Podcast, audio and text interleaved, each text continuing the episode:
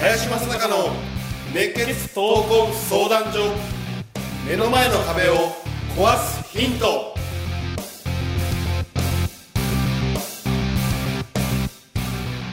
こんにちは。ナビゲーターの今野花子です。林正孝の熱血闘魂相談所目の前の壁を壊すヒント。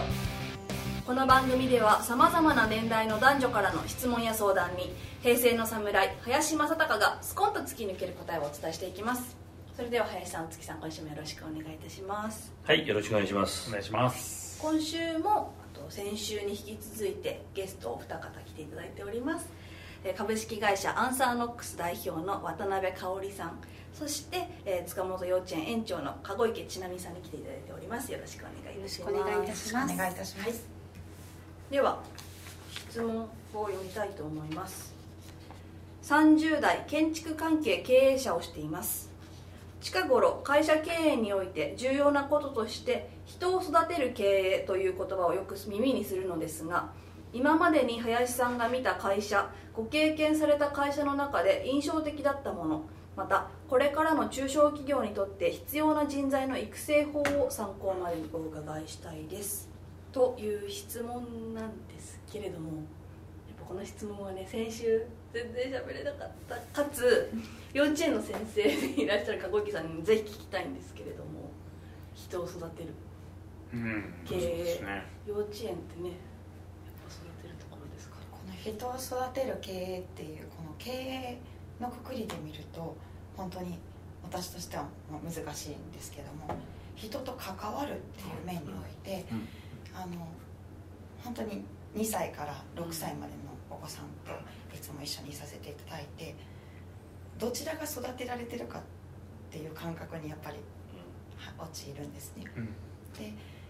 やっぱり小さいながらも本当に感性豊かなのでその育ててるという気持ちよりもこう私が話せば話すほど動けば動くほど問題っていうんですか問題提起がすごく豊富に上がってくるのでそれに対して私が今何ができるかっていうところに答えれるか答えれないかがあのその目の前にいる小さいお子様が育つかそうじゃないかにかかってくるのでどちらかといえば私の心がちゃんとこう肥やされててそしてなおかつ人を影響できるように人に魅力を感じていただけるようになることが私が今させていただいている人を育てる経営になってるんじゃないかなと私は思ってるんですけども。うん試されてるってことがなんかねそんな気がします、ここちらの方が、はい。まあ、将来を担ってらっしゃるので、はい。そういった意味でおいては平凡にこう一日を終わらせるのも一つありだと思うんですけど、ただ当学園当園ではこういうことを目的にうん。うん人材を育成してうん。あの社会にうん。輩出してあの頑張っていただきたいっていう思いが、うん。まあ、教職員一同メインでそれがあるのでその気持ちを一つうん。教職員が持つことで何が起きてもどう対応しているのかっていうこの教職員自体の姿をお子さんたちが見てらっしゃる気がするんですね、だから、まあ、そその辺りをすごく意識しながら毎日過ごしています。確かに会社も新しい人を育てるっていう意味ではあ新人1年目って幼稚園生みたいなもんですもんね、うん。うん。社会で経営者としてどういう志というか目標を置いてますか？渡辺さんは。その育てることに関して。うちの会社に来たことによってその方が、えー前よりも市場価値の高い人になるようにっていうことはいつも考えうちの会社でだけしか通用しないようなことがよくできるようになっても意味がなくてうちの会社から出た時にどこに行っても通用するような、えー市場価値の高い人になってもらえるようなことをしたいなとは思ってます、ちょっときあのかおりさんに聞いてみたいんですけど、はい。社会人になって初めてついた上司が林さんだったわけじゃないですか。はいその時はあの上司って言ったら林さんしかいなかったかもしれないです。けど今思うと何を一番育てられた教えられたっていうのを感じていらっしゃいます？いきなりね林さんが上司って結構ねパンチがあると思うんですそうですね。当時あのどんなだったんです死者に50人ぐらい人がいたんですけど私が入社してトイレに行くとうん。全然知らない人からかうん「かおりちゃんマネージャー林さんなんだって。うん。大丈夫？やめないでね」って 言われたんです。で私え？って思ったんですけど、うん。私自身は林さんに対してうん。そういうことを感じたことが一度もないので、なんでこんなこと言われるのかなぐらいだったんですけど、比結構較対象もいないですしね。そうですね。で私あの実は1ヶ月半しか林さんと一緒に働いてないんですなかったんですけどすぐ林さん移動されてしまったので、ないんですけど林さんが今だから時効ですかね。あの移動された後に次のマネージャーが来るんですけど私ちょっと林さんと同行とかに行きたくてうん。新しいとこに行った林さんに「こういうアポが取れました。同行してください」ってお願いをして、で私当時日本橋にいて、うん。亀戸とかあっちのこう東側のね、うん。東京の東側のポイントがあって、林さんは新宿の下にいるんですけど、うん。新宿から林さんがわざわざ 来てくれて新人のこうどうなるかわからないようなポイントに林さんはちゃんと時間通りに来てであの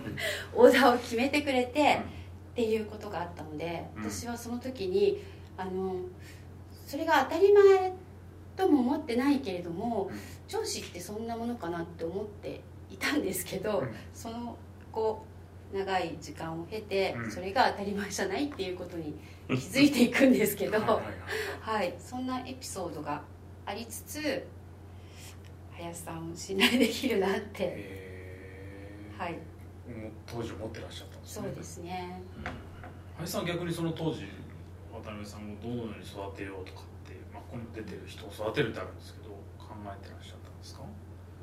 まあ一つだけねあのさっき香織が言ったようにその会社だけで通用するような人は育てるっていうのはなかった。何をやっても通用するような営業を育てるっていうのが僕のミッションに一番あってこれがねその時の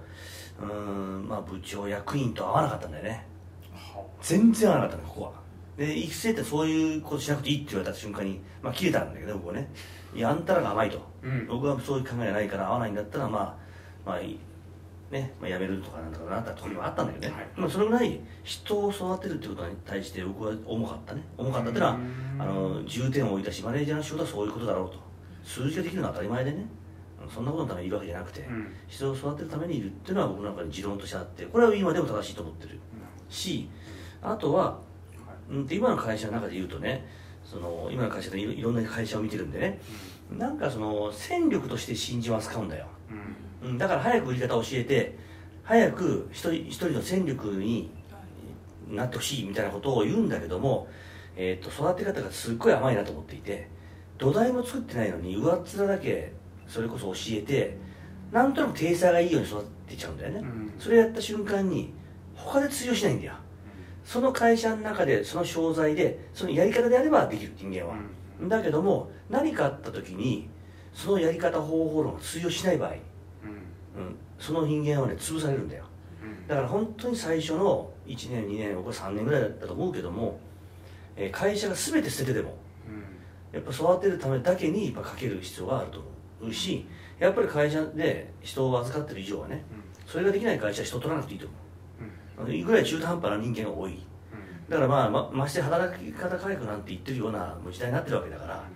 あのもう逆光なんだよね。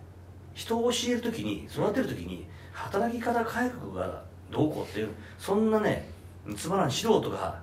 あのー立てたね。うん。まあ厚労省なんて素人ですよ。うん。経営のね。そんな人間がやったことをかあの作ったものに迎合する経営者なんてのは全く通用しないと思う。僕はねだからどんどんこれからはねあのなんつうのかな、えー、と2つのわらじを履いていあの履いていいと思うし一つ正正社員でやるんであれば一つは請負でやるとかね。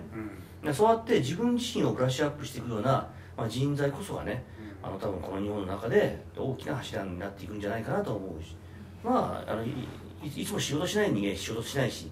育たない人間育たないんでね。でも育つ人間までがうん。この悪法によってうんやっぱりこの目をつまれるっていうのは僕は非常に嫌だなと、うん、だからこれからどんどんどんどんあの二足のわらじを履いてほしいなと、まあ、あえて言うんであればね。だから僕は経営者でやってるけども実際にはうちの会社だけで通用するような人材を育てるつもり一切ない。んですどこに行っても通用する人間を育てるって決めてる、まあ、だから、えー経営者というよりは学長であると、まあ最近いつも思ってることね、うん、そそこまでコミットして、まあ、人を育てるっていうことをやっていきたいなと思います林さん大月さん渡辺さんそして羽子池さんどうもありがとうございました。ありがとうございはいました、ありがとうございありがとうございましたこの番組ではリスナーの方々からいただくご質問を募集しています。自分の人生や日本社会のことなど林正孝に聞きたいことをどしどしご応募ください。